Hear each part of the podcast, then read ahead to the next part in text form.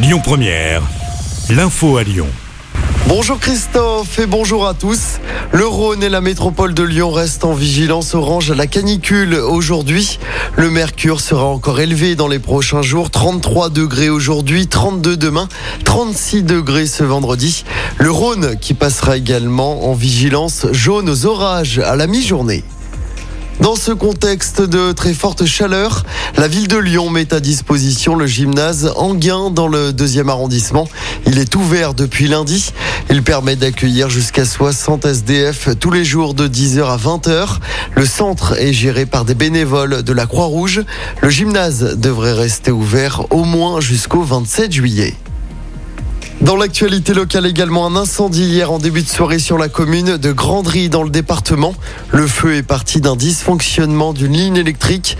Deux hectares de végétation sont partis en fumée hier. Une cinquantaine de pompiers a dû être mobilisés sur place. Une poule partie sauvage interrompue par la police sur la place des Jacobins à Lyon. C'était hier en milieu d'après-midi. Près de 80 jeunes avaient répondu à l'appel sur TikTok d'un adolescent de 16 ans. Les participants ont rapidement été invités à quitter les lieux. Aucune interpellation n'a été menée par la police. Des perturbations, attention, cet été sur la ligne T1 du tram, en cause des travaux d'aménagement sur le secteur Pardieu. Conséquence, le T1 circulera uniquement entre Debourg et la gare du 25 juillet au 12 août. On vous a mis les détails hein, des perturbations sur notre application.